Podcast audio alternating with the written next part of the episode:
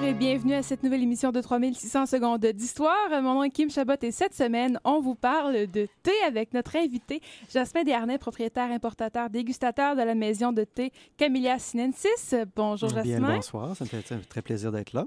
Et cette semaine, je suis accompagnée de Rémi Bouguet et de Laurence Tillman. Bonsoir messieurs. Bonsoir, Bonsoir. mademoiselle. Comme à notre habitude, on va commencer l'émission en force avec nos éphémérides. Rémi, à toi l'honneur.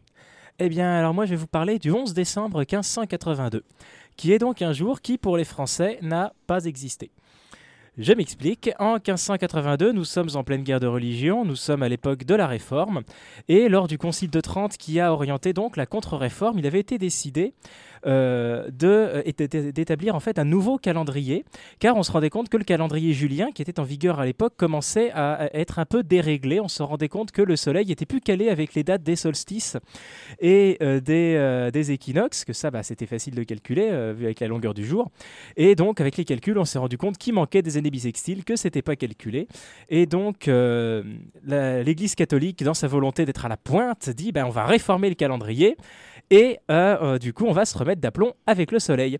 Et le pape Grégoire XIII, donc en 1582, va imposer euh, à tous les pays catholiques d'adopter cette réforme du calendrier. Ils vont l'adopter à différents moments dans l'année, mais généralement à partir du mois de novembre-décembre. Et en ce qui concerne la France, eh bien, elle va l'adopter donc en début de, voilà, à la, la mi-décembre. Et donc, il y a 11 jours de décalage entre le calendrier julien et le calendrier grégorien. C'est 11 jours en fait de rattrapage à cause des années bissextiles, qui va être le fameux donc 29 février au 4 ans.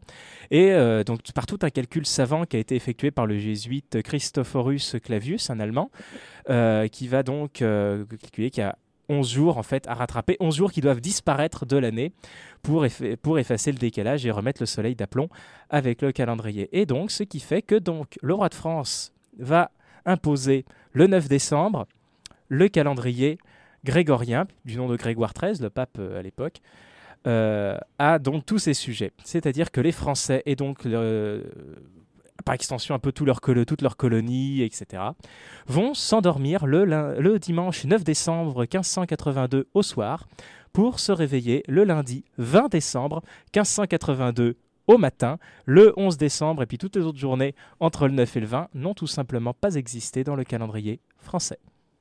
Et là, on s'en va vers un 11 décembre qui a existé. Le 11 décembre 1946, c'est la fondation de l'UNICEF.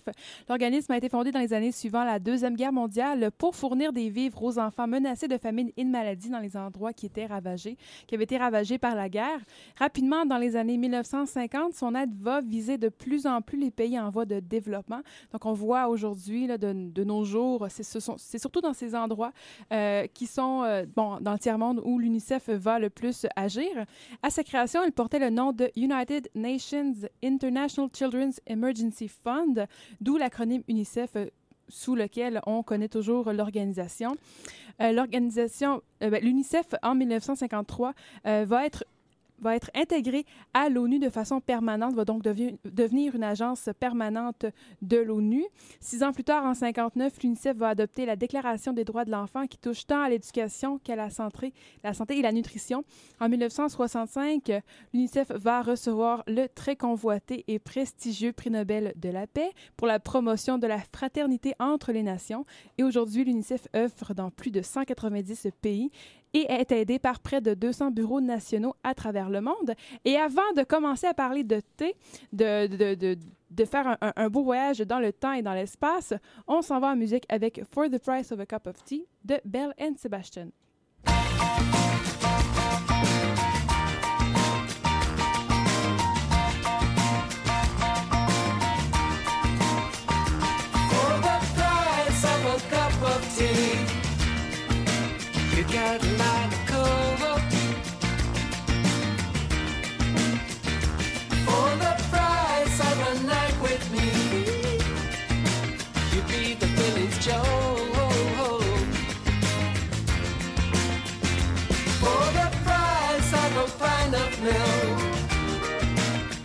show you all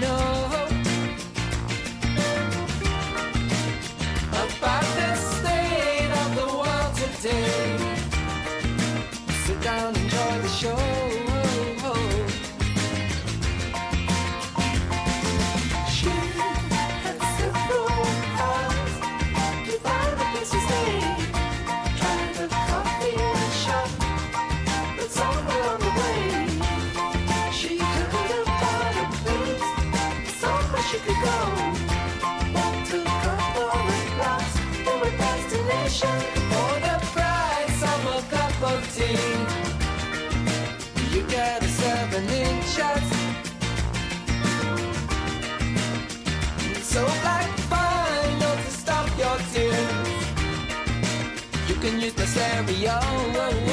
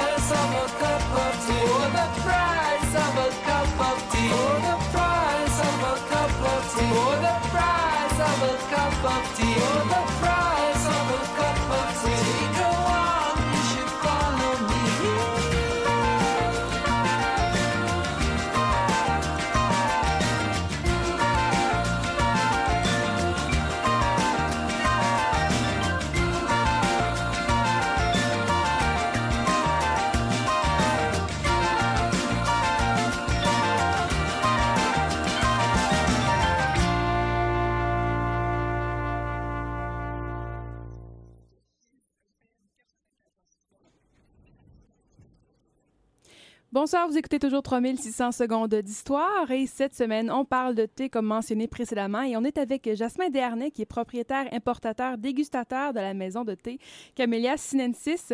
Donc, on a un expert avec nous qui va nous parler de thé mais d'histoire aussi. Donc, la maison a été fondée à Montréal en 1998 et il y a une boutique qui a ouvert à Québec dans le quartier Saint-Roch sur la rue Saint-Joseph en 2004. Elle se spécialise dans la vente et la dégustation de thé qui viennent d'un peu partout en Asie, donc en Chine, Taïwan, Japon, Inde, etc. Donc, il y en a beaucoup. Vous êtes allé à, à plusieurs endroits pour aller récolter, euh, euh, ben, les récolter, Choisir, les sélectionner. choisir, les sélectionner. Et euh, le premier livre, votre premier livre, Thé, Histoire et Territoire et Saveurs, publié en 2009 aux éditions de l'Homme, a d'ailleurs remporté le premier prix au Canada de la Guelph University et la troisième place au Cookbook Award. Donc, Absolument, on était bien contents. il y a de quoi être fier. D'ailleurs, je crois que vous l'avez amené avec vous aujourd'hui. Oui, totalement, absolument. Le premier, on est rendu à plus de 15 000 exemplaires. Donc, pour le Québec, c'est quand même exceptionnel. On est bien content. C'est un succès. On a eu beaucoup de plaisir à le faire et on est content que les gens en profitent. Et vous n'avez pas qu'à amener votre, votre livre avec vous, mais vous avez amené du thé aussi. Absolument, c'est sûr. Je me déplace toujours avec mon thé. Euh, donc, pour vous partager ce soir, on boit le Rogui. Donc, c'est un oolong de Chine qui a subi une torréfaction. Je me dis avec la soirée froide, justement, avec un, un thé un peu grillé. Et euh, bah, donc on va s'en aller tout de suite. euh, après évidemment déguster euh, ce délicieux thé qui est préparé devant nous avec la petite tasse fumante. Là ça me donne bien envie. On va s'en aller justement raconter un peu les, les origines du thé, les, les découvertes. Ça vient d'où? Comment? Pourquoi? Ah oui, c'est ça. Donc, c'est les Chinois. Le berceau du thé, c'est la Chine. Ça remonte à plus de 5000 ans. C'est un empereur mythique, Shennong, qui aurait découvert le thé par hasard. Monsieur Shennong est adossé à un arbre. Il est en train de faire bouillir euh, son eau euh, par mesure d'hygiène. Il y a une petite brise qui s'est levée. Il y a des feuilles de thé, donc de cet arbre-là, près de lui, qui sont tombées dans son eau. Et c'est comme ça qu'il aurait découvert les multiples effluves et arômes du thé. Bien sûr, c'est la légende. hein. Les Chinois sont très friands de légendes et de poésie pour le thé. Plein de trucs de fondation de thé ou que ce soit le- les noms ou la création de certaines familles de thé. Mais c'est, disons, c'est la plus plausible. Et comment il a été popularisé à partir de cette légende, si on veut? Comment il, a- il, il est devenu une boisson consommée? euh, Ça a pris Beaucoup? plusieurs siècles, plusieurs âges. C'est intéressant parce que euh, la première mention scientifique, c'est dans un livre de médecine chinoise. Euh, c'est au, presque au début de l'ère. Et euh, c'était loin d'être une boisson, ju- justement. C'était un une espèce, on en faisait une espèce de cataplasme qu'on appliquait sous des mots genre les rhumatismes ou l'arthrite. Donc, ça n'a rien à voir avec la tasse que vous vous avez devant vous. Et par la suite, le thé va se transformer au gré des dynasties chinoises. On va arriver sous la, la dynastie Tang où le thé on- est compressé en forme de galette de thé. Et le thé n'est pas euh, bu vraiment, il est consommé, j'aime bien dire, parce qu'on détache une partie de cette brique-là, on met ça dans de l'eau, on en fait une soupe vraiment avec euh, de l'oignon, du gingembre, de l'orge. Donc vraiment Ah comme un aromate Comme dans un une plat, soupe. Moi, exactement, c'est un Ah, aliment. Donc, c'est intéressant. euh, ça a passé d'un médicament, ça s'est transformé en un aliment, puis c'est arrivé à la boisson plus tard. Euh, donc, sous la dynastie Song, vers le 9e siècle, on commence à broyer les feuilles de thé en poudre. Donc, vous connaissez peut-être sûrement le matcha, le Mhm. thé de la cérémonie de thé. Donc, les Japonais ont connu le thé à cette époque-là. Donc, c'est pour ceux qui ont continué, là, ils ont préservé cette, euh, ce- cette façon-là. Et c'est encore un aliment parce que pour le boire ou le consommer, on mélange, on dilue de la poudre de thé euh, dans l'eau. Donc, la poudre est, est diluée, donc elle est, elle est mangée, si on peut dire. Euh, donc, c'est encore un, un aliment. Et il faut attendre la dynastie Ming au 13e siècle où vraiment on commence à infuser les feuilles de thé comme on connaît maintenant. Et c'est l'apparition aussi de la théière parce que jadis on buvait le thé dans un bol parce qu'on le consommait comme un- une soupe ou comme un aliment. Et euh, excusez-moi, euh, bah, justement vous avez euh, évoqué ces fameuses cérémonies, mais donc les cérémonies, c'est quoi? Puis c'est dans, dans quelles occasions qu'on boit le thé? Est-ce que c'est vraiment tout le temps consommé comme un aliment, euh, comme, euh, comme vous l'avez dit, ou est-ce Mhm. que petit à petit, à travers les siècles, ça va vraiment s'institutionnaliser? Je n'ai pas Mhm. de rébuché, c'est bien, je suis content de moi. Et ça va justement avec les cérémonies. Donc, dans, dans- dans quelle occasion on fait ces cérémonies? Est-ce qu'il existe une cérémonie ou des Il cérémonies? Y en existe plusieurs. Si on pense à l'origine du thé, ben, c'est la Chine hein, qui a commencé tout ça. Donc, euh, sous la dynastie Tang, le premier maître de thé, Lu Yu, au 6e siècle, a écrit le premier livre, le Cha Jing, qui est le classique du thé. Et euh, c'est le premier à dire, malgré la tradition de mettre euh, des aromates et tout ça, de dire non, le thé, il faut le boire nature, euh, sans rien, sans sel, sans euh, autre chose. Et il commence à poser les bases de la tradition chinoise cérémonielle, sans être la cérémonie qu'on connaît maintenant, mais de dire, OK, on le boit, pour, on le déguste plus qu'on le consomme. Et c'est un grand spécialiste même des eaux. Il fait voyager plein de serviteurs à travers la Chine pour aller, nous, aller chercher plein d'eau qui maximise le goût du thé. Et euh, c'est à ce moment-là que le, le- le peuple chinois commence vraiment à boire euh, du thé, que ce soit sur toutes les classes sociales. Et la cérémonie thé telle qu'on la connaît, elle apparaît beaucoup plus tard, hein, sous la dynastie euh, Ming, à l'âge du thé que l'on infuse. Donc, ça a commencé comme... vraiment comme un, un aliment, comme des vitamines presque pour certaines peuplades du Nord ou du Tibet. Et euh, voilà, la cérémonie se développe par la suite. Les Japonais, les premiers à connaître le thé à l'extérieur euh, du continent, euh, vont connaître le thé vers le, huit- le 8e siècle, mais il faut attendre au 12e siècle pour que les Japonais commencent à boire le thé. La cérémonie, elle apparaît juste au 16e siècle Ouf. au Japon. Et puis, quel genre de thé on boit? À partir du moment où on le découvre et où il devient de plus en plus, un- non pas un aliment, mais une Mhm. boisson? Quel genre de thé on va boire? C'est une bonne question. C'est pas clair à 100 tout ça. Euh, c'est intéressant. hein. On sait très bien que l'été, avec l'oxydation, cette maîtrise-là de la transformation au niveau de l'oxydation, elle est apparue plus tard, euh, vers, le, vers le 15e siècle, ju- justement. Et donc, on soupçonne que dans le temps, c'était plus proche de la, du thé vert, sans avoir les sortes de thé vert que l'on a maintenant, bien sûr. Parce que pour la transformation, ben, le thé c'est bon, un séchage qui est fait avec une température. Donc, c'est la plus, ben, pas la plus simple, mais la plus primitive, je dirais. Donc, on, on consommait sûrement principalement du thé vert dans ce temps-là. Puis, vous dites que le thé est arrivé au Japon, mais comment il est arrivé? Comment? Par les moines par- bouddhistes. Les moines, ah. Oui, absolument, qui sont allés donc, euh, ils ont voyagé, des moines du Japon qui, sont- qui ont voyagé en Chine euh, pour euh, le bouddhisme et euh, c'est comme ça qu'ils ont ramené certaines euh, feuilles de thé et même des graines. Ils ont commencé à planter ça sur l'île de Kyushu, là, dans le sud de, de la, du Japon.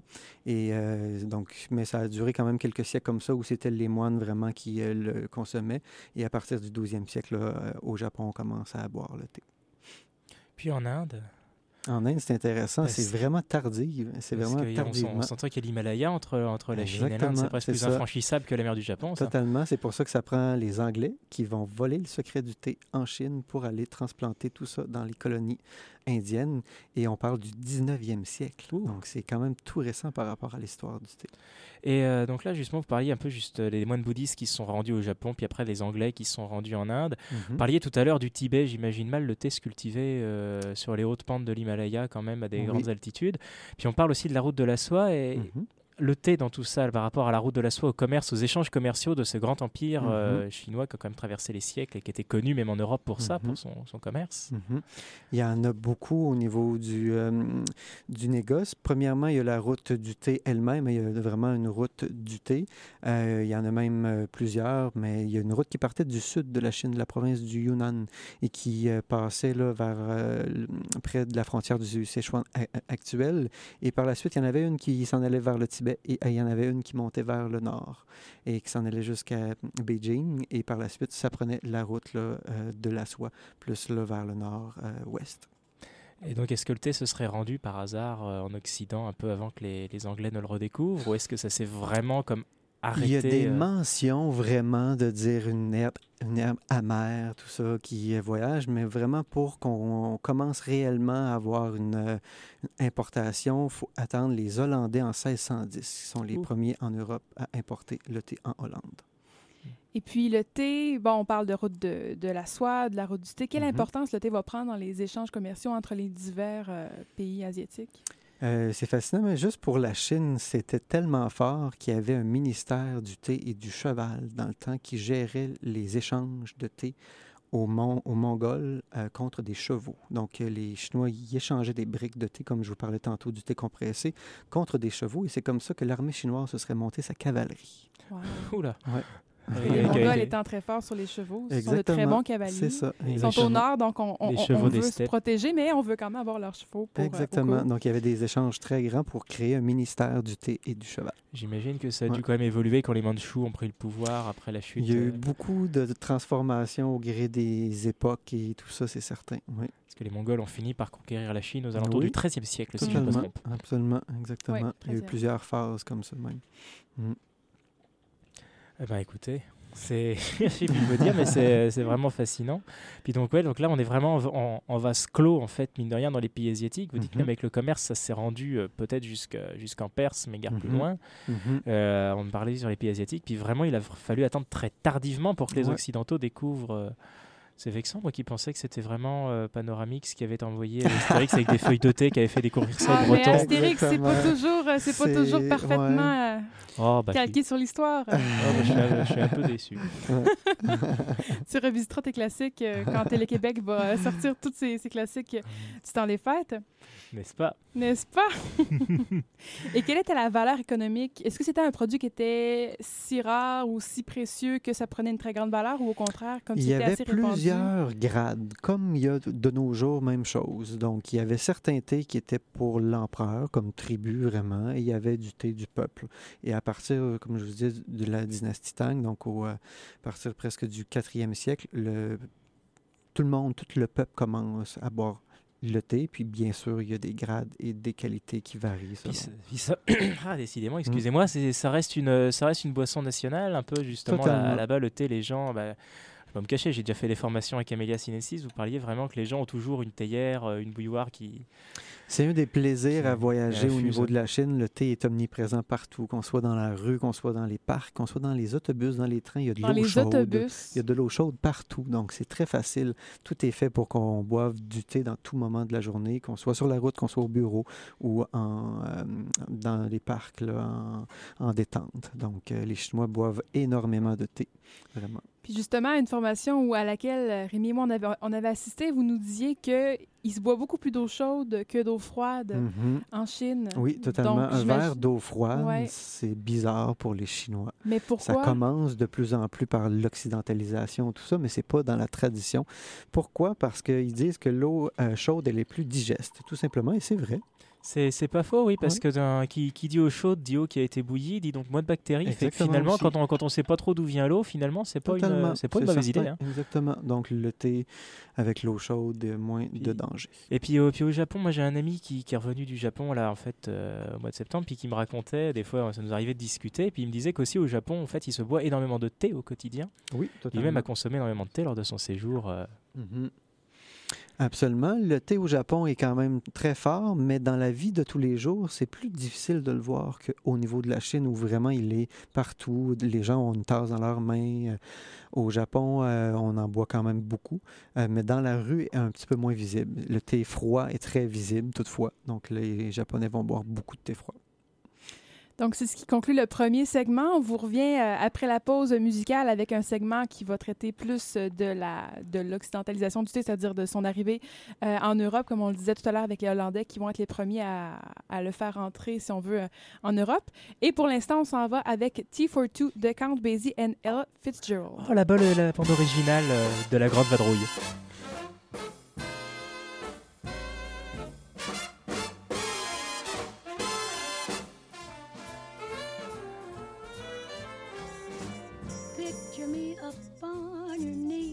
Just tea for two and two for tea.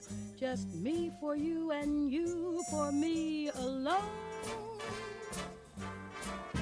Nobody near us to see us or hear us. No friends or relations on weekend vacations. We won't have it known, dear, that we own a telephone, dear. They'll break and I'll awake and start to bake a sugar cake for you to take for all the boys to see.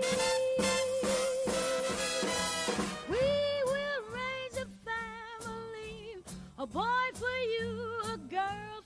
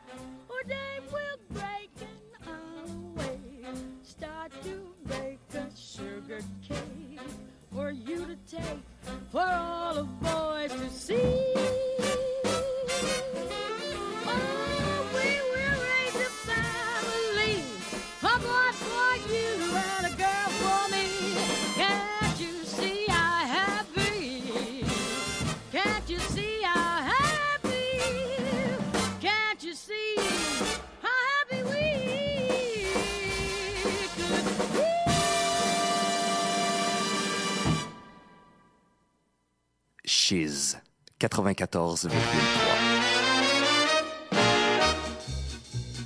Fatigué de la vie de Paris, un brave homme ahuri quitte le faubourg Saint-Denis.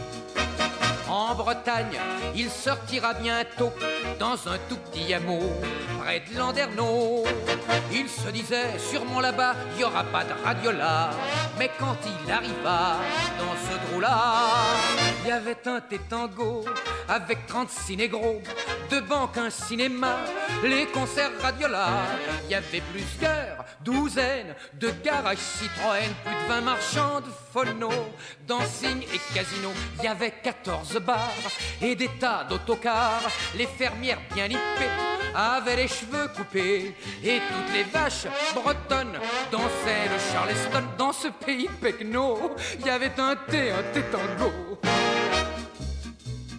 Affolé, il reprit son essor en se disant alors J'irai jusqu'au pôle Nord, oui. Et tout seul, au pays des pingouins, je serai tranquille au moins, c'est tellement loin. Au Groenland, il arriva, mais il resta baba. Dans ce désert glacé, c'est insensé. Il y avait un tétango avec 36 négros, deux banques, un cinéma, les concerts radiola. Il y avait au lieu de rennes, des chenilles Citroën, les phoques tous en faux col, allaient au musical, les pingouins en smoking, chaloupettes au dancing, les ours bien nippés avaient les cheveux coupés, et les oursons bien mis dansaient tous le chimie, même chez les Esquimaux, il y avait un thé, un thé tango. À la fin, il en devint gâteux, il eut des tics nerveux et perdit ses cheveux. Emporté par la danse de Saint-Guy, il monta, m'a-t-on dit, au paradis.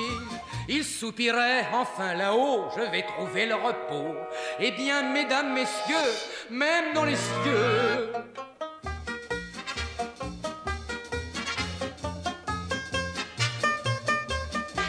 Il y avait depuis trois semaines un garage Citroën Saint-Jules et Saint-Bruno était marchand de phono.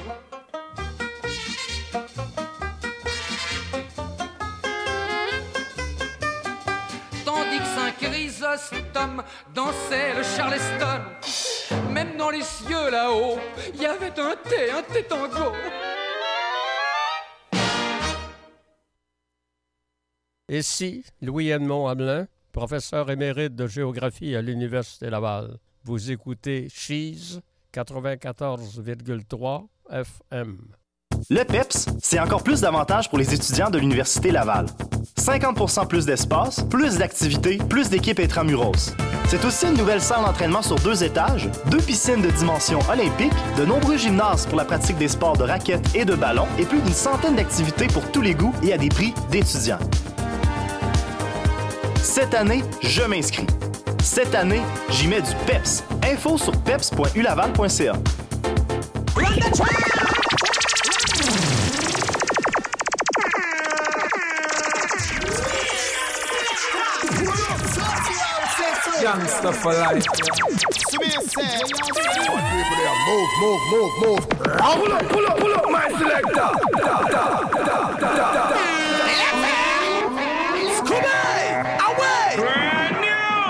Chaque samedi, 21h, DJ Metech Show, live sur Cheese 94.3. Cheese Cheese.ca. 94.3 vous souhaite un joyeux temps des fêtes. Ne vous inquiétez pas.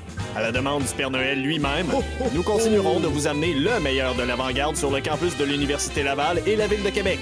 Au programme, Chérie j'arrive spécial Noël avec Émilie Rioux. Hey, c'est moi ça! Revue de l'année de conduite antisportive et vos cantiques de Noël favoris. Ok, peut-être pas. Cheese 94.3, c'est sur les ondes FM, sur les internets. Et maintenant disponible en application sur iPhone, s'il vous plaît.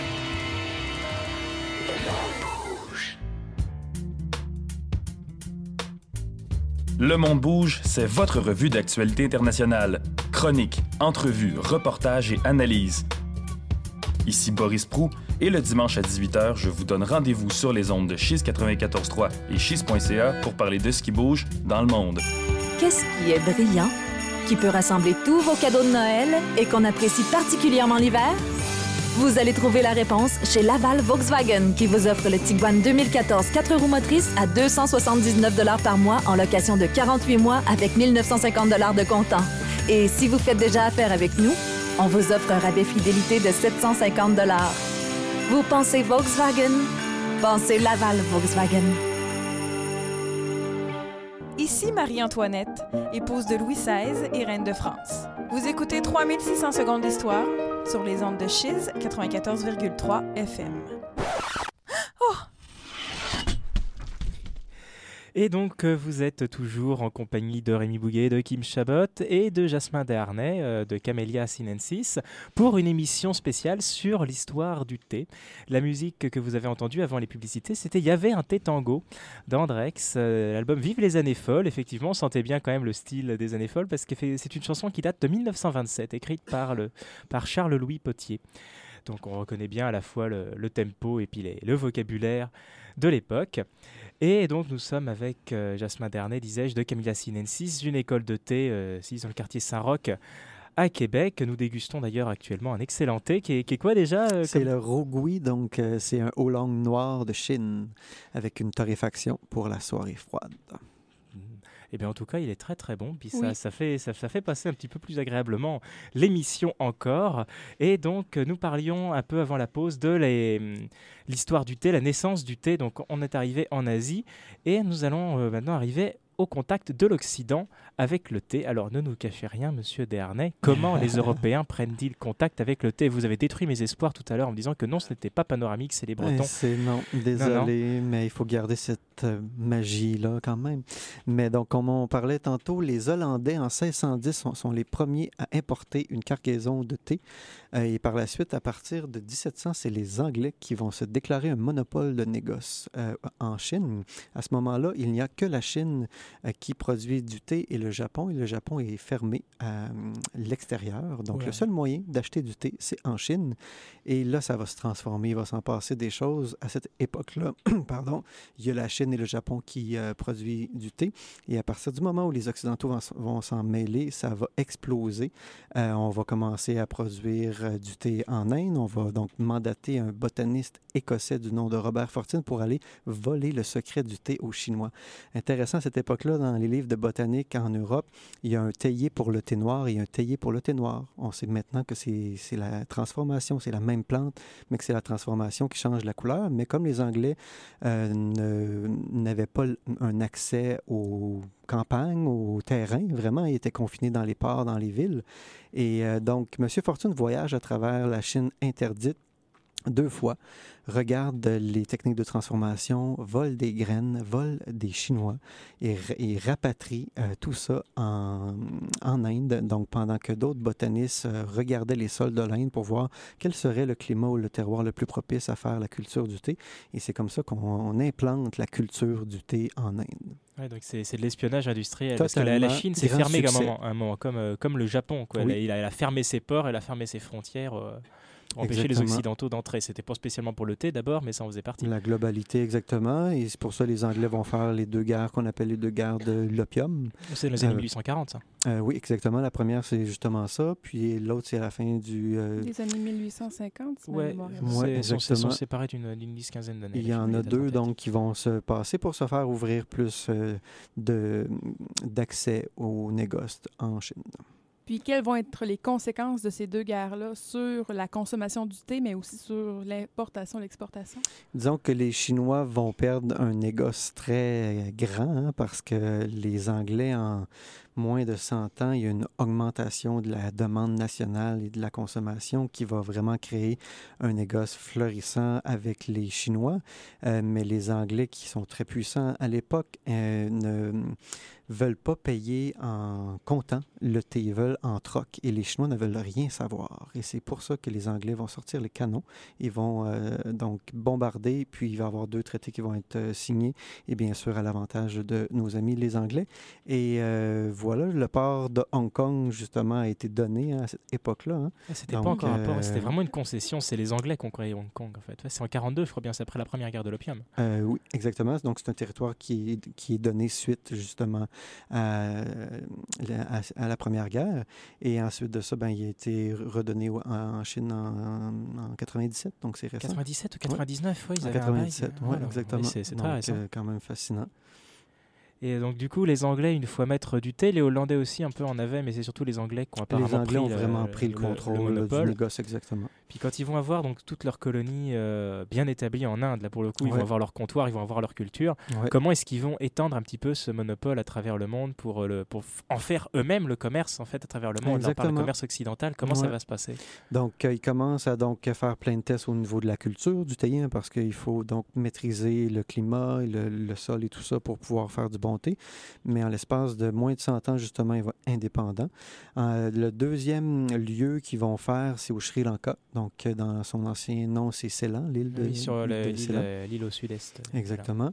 Et euh, c'est intéressant, cette, euh, pour cette île-là, ils plantaient principalement du café, mais il y a eu une épidémie qui a ravagé les plantations de café au 19e siècle. Ils ont remplacé non pas en café, mais en thé. C'est à partir de là que la, tran- que la culture euh, du thé commence au Sri Lanka. Et par la suite, les hum, Hollandais vont le faire en Indonésie. Euh, donc, il va y avoir plusieurs. euh, les Espagnols vont, le faire en, en Argentine aussi. Les Portugais vont le faire au Brésil. Donc, c'est comme si ça va vraiment se répandre rapidement. Donc, on va passer en plus ou moins 100 ans de deux pays producteurs à des dizaines. Ça, ça va se rendre en Afrique aussi au XXe siècle, par Oui, ça, va être plus tard. Donc, toute l'Afrique des Grands Lacs, le Kenya, le Burundi, Malawi, le, le Rwanda. Mais c'est ça. Donc, là, on, on- on est dans le 20e siècle. Et quel thé on fait, pro- on fait pousser à quels endroits? Qu'est-ce que vous pensez que les Anglais ont transplanté? Du thé noir, peut-être? Exactement. Oui, j'allais c'est dire, ça. C'est pas plus, com- le- pas le plus thé anglais, c'est le thé noir, ça, on le voit Exactement. bien avec la- Donc, c'est intéressant. Il va y avoir quand même une création d'un nouveau goût de thé que les Chinois n'ont pas et que les Chinois n'aiment pas toujours, hein, justement. Mais c'est intéressant, c'est comme ça a créé deux choses. Les Anglais, donc dans l'amertume, ils, n'étaient pas très friands, donc le thé vert, c'était pas leur tasse de thé. Ensuite de ça, ils vont faire, euh, ils vont faire, euh, donc ils ont un goût plus pour le thé noir et euh, avec le lait, le sucre, donc ils vont créer des thés noirs qui vont être un petit peu plus astringents, un petit peu plus tanniques, et c'est vraiment ça donc qu'ils vont transplanter, que ce soit là, au Sri Lanka, en Inde ou dans d'autres, euh, tous les nouveaux pays, là, ça va être le thé noir principalement. Et finalement, on se demande, parce que là, on parlait tantôt des cérémonies du thé en Chine et Mhm. au Japon, on en a vu un peu le symbole, mais Ouais. comment finalement les Anglais qui ont vécu euh, plusieurs siècles sans connaître le moins du monde le thé, ça va se transformer en boisson nationale, au point que dans les caricatures, on représente toujours l'anglais avec sa tasse de thé, le fameux tea time à 5 o'clock. Vraiment. Et euh, avec toujours mon accent anglais superbe, excusez-moi, avec euh, la- l'afternoon tea. Ouais. Ça, ça, va, ça va se produire comment comme ça que, Comment le thé va vraiment entrer dans la culture anglaise au sens Ben, propre? Le premier contact que les Anglais vont avoir euh, au thé, c'est euh, quand Catherine de Bragance va amener le port de Bombay dans sa dot et du thé. Donc, une Portugaise qui se marie avec un Anglais de la cour. Et c'est comme ça. Donc, on est au, au 17e siècle et c'est comme ça que les Anglais commencent. Et par la suite, donc, le thé va durer quand même pendant euh, quelques dizaines d'années. C'est un, un produit de riches, de nobles, tout ça. Euh, et euh, lors de l'indu- l'industrialisation, on retarde l'heure de souper le soir. Donc, on intègre une pause euh, qui est une pause euh, avec une collation et on intègre le thé là. Donc, c'est à partir de là que le thé va se démocratiser à l'ensemble de la société anglaise par l'in- l'industrialisation et la collation créée. Donc, c'est pour ça que le, le high tea, c'est toujours, c'est pas juste une dégustation de thé, hein, c'est euh, aussi une collation et c'est intégré dans cette tradition-là à partir de ça. Et donc, bah, vous avez dit que le, le thé au XVIIe, XVIIIe siècle, c'est une boisson noble et tout. Ça, peut- ça a du Mhm. coup un rapport, je pense, avec le, le fait que les colons américains s'en prennent aux cargaisons de thé dans, euh, le, en 1760. absolument, euh, le la- fameux Boston Tea Party. Boston Tea Party, voilà, c'était vraiment Mhm. euh, déjà au XVIIIe siècle, fin du XVIIIe siècle, c'était rendu à tel point un symbole euh, de l'autorité justement de la noblesse anglaise, à tel Mhm. point que c'est là que les colons américains vont frapper pour se faire entendre. C'est- Totalement, exactement. C'est allé très vite finalement, parce C'est que allé 17e, très, très 18e vite, siècle, tout c'est ça. vraiment, d'accord. Vraiment, c'est intéressant parce que justement, euh, à ce moment-là, le thé et commence vraiment une, une popularité très grande, mais la disponibilité du produit n'est pas très grande parce que justement, ça voyage à- par, par bateau, tout ça. Je ne sais pas si vous imaginez euh, certains thés verts qui voyageaient dans les cales, tout ça, donc pendant des mois, la en- fraîcheur. C'était et- encore du thé vert en arrivant eh Ben exactement, ça, c'est intéressant. Il y a les, euh, dans, les Anglais, parfois, aiment bien s'approprier la découverte du thé noir par rapport à l'espèce de fermentation du thé vert dans les cales au fil des mois que ça prenait pour voyager jusqu'à Londres. Mais bien sûr, les Chinois avaient déjà maîtrisé l'oxydation. Mais c'est sûr que la fraîcheur, on sait maintenant que la fraîcheur est importante, mais elle était, je serais vraiment curieux de goûter justement qu'est-ce qu'ils pouvaient boire à cette époque-là. Et par la suite, bon, un peu partout, ça commence à être, populaire, même au Canada.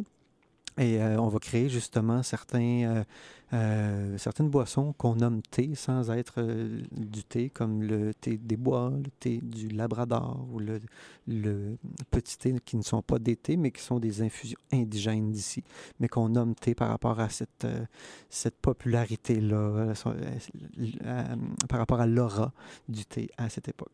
Mais je je pense que c'est quelque chose qui s'est fait quand même euh, par la suite. Il y a des thés, euh, bon, en Mhm. faisant des petites recherches pour euh, Ouais.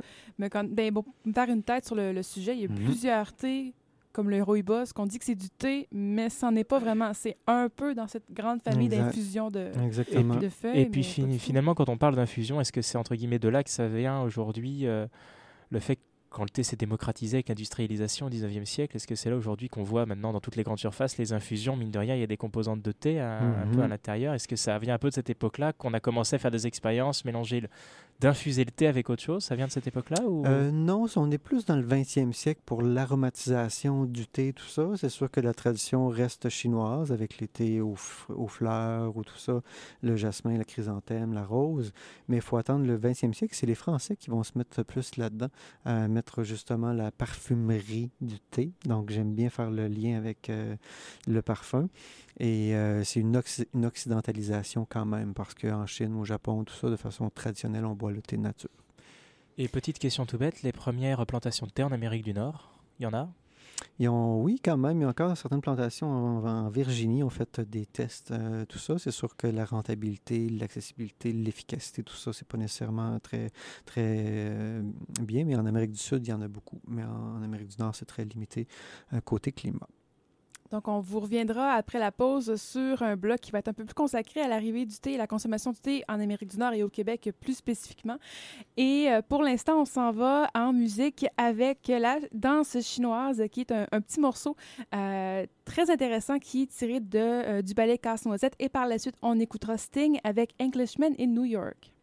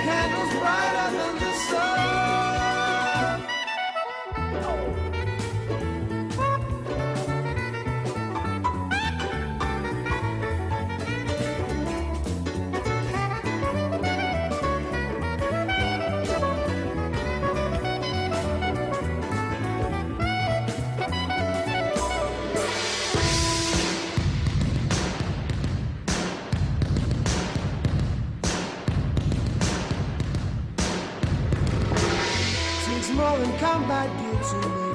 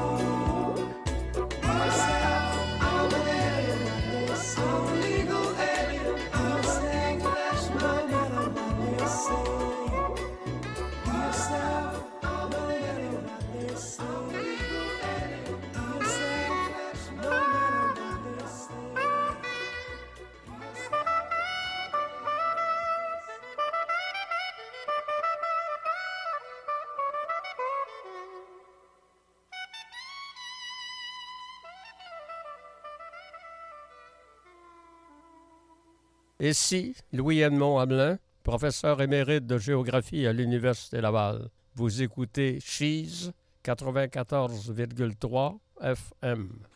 Et vous êtes toujours sur les ondes de Cheese pour 3600 secondes d'histoire avec Kim Chabot, Rémi Bouguet et Jasmin Dernay de Camélia Sinensis qui nous fait une passionnante, ma foi, histoire un peu générale du thé. Et nous voici euh, rendus avec justement, suite à cette musique Englishman à New York, ça nous introduit bien la troisième partie de cette entrevue particulière puisque nous voici rendus en Amérique du Nord et pas très loin, ma foi, du Québec. Alors, l'arrivée du thé au Québec. Alors, comment le thé, le vrai thé, pas Quand- les fameuses infusions dont vous nous Ouais, parliez euh, tantôt, des petites infusions Donc, indigènes. euh, comment c'est le vrai au thé est arrivé 18e siècle par la compagnie de la baie d'Hudson. Donc, c'est comme ça, euh, le thé transite par l'Europe quand même. Donc, on parlait de fraîcheur tantôt. J'aurais été encore curieux de voir, suite à un autre transfert de continent, voir euh, la fraîcheur et le goût de ces thés-là. Mais ça se passe justement au dix- au 18e siècle par la compagnie de la baie d'Hudson. D'accord, donc toujours les Anglais euh, avec le monopole. Exactement. Oui, totalement. Est-ce que le thé arrive en grande quantité ou est-ce que c'était euh, plus réservé, là, un peu comme en Europe au début? Est-ce que c'était plus Euh, réservé? à non, on est un peu déjà dans la démocratisation. C'est sûr qu'il est quand même lourdement taxé, donc c'est sûr que ça reste cher. C'est pour ça qu'il va se créer plusieurs infusions alternatives euh, que je parlais tantôt, le thé du Labrador, le thé des bois, tout ça. Euh, mais euh, la quantité précise, j'ai pas de chiffre en, en tête, mais non, ça reste quand même un peu plus démocratique. là. Et dans quelles circonstances on le boit, ce thé? Euh, on le boit au, euh, au travail, que ce soit pour les, pour les bûcherons. hein, sur, euh, les draveurs vont se faire un thé noir super fort, ça donnait de la vigueur, ça réchauffait le corps et l'esprit. On le boit un, petit peu dans toutes sortes de, de moments, dans les cercles de femmes quand même. Donc, c'est bien vu, justement, bien, de faire quelques rencontres autour du thé. Donc, de- du camp de bûcherons jusqu'au fin table de Montréal. D'accord, oui, donc c'est pas tout à fait, on le boit pas non plus comme à l'anglaise avec le tea time à, 5 heures, c'est une autre. On est plus, justement, là, oui, dans, le, dans, la, dans la haute classe, ça va plus être, être comme ça. Euh, mais sinon, le thé va être vraiment une boisson vitaminée là, qui va être bu là, dans, les, euh, dans les forêts même. Donc démocratique, mais toujours d'importation puisqu'on Oui, cultive pas en. Amérique du Nord. Non, exactement. Donc, ça vient principalement d'Inde, à partir du moment où les Anglais deviennent plus indépendants de la Chine avec leur propre production en Inde. Le thé vient de l'Inde et du euh, Sri Lanka. D'accord. Puis une fois que le Canada sera indépendant, que ça dépendra plus de l'Angleterre, il importera lui-même son, thé en fait venant d'Inde et puis venant. euh, Totalement, exactement. Par la suite, justement, ça va s'ouvrir euh, aussi dans le courant du, du 20e siècle. C'est plus de, l'importation privée qui va se créer avec les pays de l'Afrique qui commencent aussi, de, l'importation qui euh, vient un, un petit peu partout. Et on oublie souvent au Québec que jusqu'à la Deuxième Guerre mondiale, on buvait beaucoup plus de thé que de café. Ma grand-mère a bu son thé toute sa vie, son thé en feuilles. On ne parle pas de sachet. Donc, en campagne, elle buvait euh, son thé euh, en feuilles. Dans ce temps-là, on achetait le thé euh, en, par livre, le thé vert ou le thé noir. On n'avait pas vraiment de sorte de dire quel thé vert ou quel thé noir, mais c'était le, le thé vert ou le thé noir. Et on buvait principalement du thé. C'est suite à la guerre. Donc, la Deuxième Guerre, où on est privé du commerce, hein, d'une certaine façon, avec l'Orient, qu'on se tourne vers Ah, bah l'Amérique du Sud pour le café. C'est le, c'est logique quand on y pense avec, Ouais. avec les, avec les Anglais qui perdent les Indes, avec la Chine qui devient communiste, avec Taïwan qui n'est pas encore la, la république qu'elle est, qu'elle est aujourd'hui, le Japon qui est en train de se reconstruire. Effectivement, ouais. les grands pays exportateurs de thé sont quand même complètement ça à plat. a beaucoup changé dans le négoce international, c'est certain. Puis c'est comme ça, on commence à boire plus de café à partir des années 50 et il faut attendre la fin des années 90 pour pas dire les années 2000 pour que le Québec commence à se ré- in- réintéresser euh, au thé. D'accord. Là, Il y a eu un boom là, depuis ben, plusieurs, ben, je dirais peut-être une dizaine d'années. Il y a Ouais. un boom. Ah là, oui, c'est complètement, ben, je dirais démocratique d'une certaine façon, oui. Oui, oui. Mais il y a un Mhm. intérêt là, absolument Oui, fulgurant c'est là, très avec marqué, euh, le- euh, les thés différents. Mais bon, on s'intéresse de plus en plus aux, aux différentes sortes de thé, puis au Ouais. mélange fruité, euh, À- à Ben, tout- fleuri. à Ben, tout c'est va rendu que ça coûte moins cher que le café. Tasse, tasse par tasse. Je dépend, parle pour, ça, pour la qualité. souvent, là, je- oui. je- Oui, ben, oui, ça me tente pas absolument. du thé de qualité ou, du thé, ou du café, ça revient quasiment moins cher. Mm, absolument. Puis c'est le- fun. Je pense que ça vient aussi de la curiosité euh, des, euh, des Québécois pour la bouffe, pour les bons vins, les bons fromages, la bonne bière. Ben, le bon thé, c'est un plaisir d'essence et de la dégustation. Donc, Bah, comme, le, comme le bon café d'ailleurs, mais c'est vrai, que ça- exactement. c'est vrai que ça a tendance à, Ouais. à Si vous coûter de plus en quand on a commencé, il y a 15 ans, comment il y a plein de gens qui disaient, ben là, vous vendez juste du thé. Il me semble que le thé et le café, c'est supposé d'être en- ensemble. Mais maintenant, c'est comme clair qu'une boutique de thé, c'est différent d'une boutique de café. Eh bien, euh, justement, on y vient. Donc là, on va quitter un tout petit peu le domaine de, de l'histoire. Euh, justement, si les gens s'intéressent aussi au thé, c'est parce que le thé en lui-même a quelques, on lui prête en tout cas quelques vertus, Oui, euh, quelques-unes peut-être, Mhm. Monsieur Desharnais. Ben, je dirais euh, la plus grande et celle qui a mis le thé le plus sur, la map, c'est la prévention de certaines formes de cancer par les fameux antioxydants, présents principalement dans le vert, mais présents dans la majorité des familles aussi. Donc, euh, il y a eu beaucoup de publicité, promotion, tout ça, de livres, les aliments contre le cancer, qui ont mis le thé justement sur... euh, sur la map. Et je vous dirais, c'est à partir de là vraiment que le, Québec s'est mis à boire euh, du thé parce que on était là en 1998 et à partir des années 2003-2004, vraiment le, thé, la curiosité santé commence plus. Euh, donc les, les, euh, les antioxydants, c'est sûr que c'est un tonique nerveux par rapport à la présence en caféine, donc bien sûr. Ça euh, l'élimine euh, certaines formes de graisse, ça fait baisser le cholestérol, c'est bon pour l'acidité gastrique, euh, donc je pourrais continuer comme ça en en faisant une liste. Quand on lit des études sur le thé, c'est comme si c'était presque une panacée, tellement qu'il y, a de- tellement qu'il y a de bonnes choses. Euh, Le thé a un grand défaut, c'est qu'il nuit à l'absorption du fer, mais sinon, c'est vraiment un produit qui s'intègre très On bien peut- dans un régime sain. Ouais, on peut comprendre pourquoi les Chinois, en au, au début, là, ils l'utilisaient euh, comme, euh, comme un cataplasme, mais Ouais. par la suite, c'est Mhm. devenu un aliment et par la suite, c'est devenu La une boisson. ouais. Mhm. Et puis donc la, la petite Mm. liste que vous nous avez faite, maintenant je pense qu'on peut parler justement de votre, de votre école de thé, votre boutique que Oui, vous tenez dans le absolument. quartier Saint-Roch à Québec. Il y en a une à Québec et il y en a deux à Montréal. Exactement. Des écoles de thé, donc Camélia Sinensis, Mhm. rapidement un peu comment ça a débuté, puisque vous y faites les formations. Kim et moi avons déjà assisté, bah, Kim Mhm. une, moi plusieurs formations Mhm. sur le thé, justement les façons de boire. C'est de la dégustation en fait de thé, ce que vous faites à chaque formation, Mhm. avec plein de thèmes différents. Mais au début de chaque formation, vous commencez justement par un petit historique et puis par un petit, c'est très intéressant Exactement. formations. on a commencé ça en 2000, donc ça fait déjà plus de 13 ans qu'on donne des cours sur le thé. Et euh, donc maintenant, on est rendu avec euh, 19 formations de deux heures. Donc c'est quand même très varié. Souvent, on commence, on recommande aux gens de commencer par connaître et aimer le thé. Donc c'est le topo global, toutes les, euh, tous les pays, toutes les familles, avec l'histoire globale du thé. Euh, la préparation, bien sûr, en parlant des théières, en parlant de la santé, en parlant de la conservation. Et par la suite, on va en focus soit sur euh, une famille de thé ou par pays.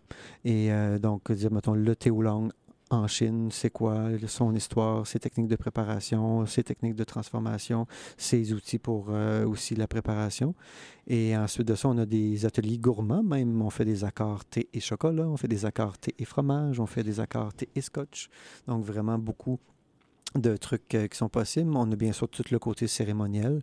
On donne des cérémonies chinoises et japonaises. On a une école qui enseigne aussi à ceux qui veulent apprendre à faire la cérémonie japonaise. Donc, on a un maître de thé pour ça. Puis, euh, voilà, je viens de passer en gros à travers les 19 formations qu'on donne principalement les soirs et les fins de semaine. Et donc, euh, ra- rapidement, un petit coup comme ça, un petit Mhm. prix, ça coûte. euh, Euh, ça- la, celle, la majorité sont à 30 donc de 30 à 45 selon là, les, les thés qui sont bu. Parce que, par exemple, pour la dégustation des vieux pueurs, on goûte des pueurs des années 70-80. Donc Wow. là, on est dans des grands, grands thés. Des Par- grands crus, Des grands crus. pas? Exactement. Donc, on mettra le lien sur la page Facebook demain pour le, le billet où on mettra le podcast aussi. là. Comme ça, on va Mhm. pouvoir. Ah euh, oui, euh, ceux qui sont intéressés pourront aller voir un peu de quoi il en retourne, les Mhm. thés qu'on peut acheter aussi, hein, parce Mhm. qu'évidemment, il y a une liste euh, de, de thés assez, assez impressionnante. J'y suis allée, puis j'aurais la misère à choisir, disons, parce qu'il y a beaucoup, beaucoup de choses intéressantes. Mais c'est pour ça que les, le staff est là pour guider, parce qu'on veut rendre ça très simple, très, très Puis démocratique. puis, puis c'est des, très fr- c'est des thés fraîcheurs, excusez-moi, j'ai Oui, fourché. parce que justement, c'est ce qu'on disait en début d'émission, vous voyagez beaucoup en Chine et vous ramenez vous-même avec des producteurs locaux, pas des producteurs en gros. on fait des de producteurs l'achat locaux. En Chine, en Inde, au Japon, à Taïwan, comme j'aime bien dire. oui. Donc, c'est ce qui conclut cette émission sur le thé. Merci beaucoup, M. plaisir C'était un là. plaisir de vous recevoir. Un plaisir aussi pour le thé. pour le merci thé, parce qu'il c'est était excellent. bon. Merci aussi, Laurence, ainsi que Rémi, pour votre collaboration cette semaine. Et on se revoit la semaine, bon, on s'entend la semaine prochaine pour une émission sur les Autochtones. Et pour l'instant, on vous laisse en musique avec La Tisane Sauvage.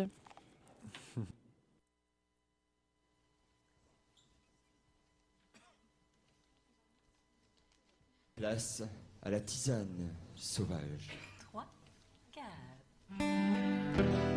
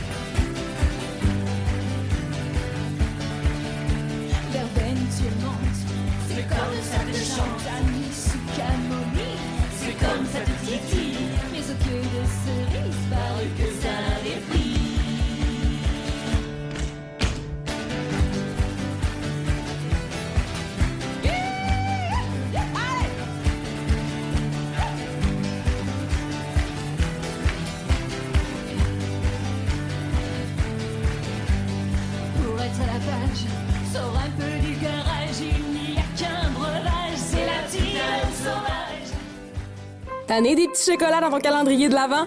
Chiz, cette année, on te gâte avec un décompte pas ordinaire. À chaque jour, à 16h40, écoute Chérie J'arrive et cours la chance de gagner un paquet cadeau formé de 6 des meilleurs albums parus en 2013. À chaque émission, je ferai tirer un paquet cadeau différent. Chérie J'arrive, c'est tous les jours en semaine dès 16h. À vos téléphones et bonne chance. Impact Campus, c'est le journal des étudiants de l'Université Laval. Gratuit tous les mardis, le journal couvre l'actualité politique, culturelle, sportive et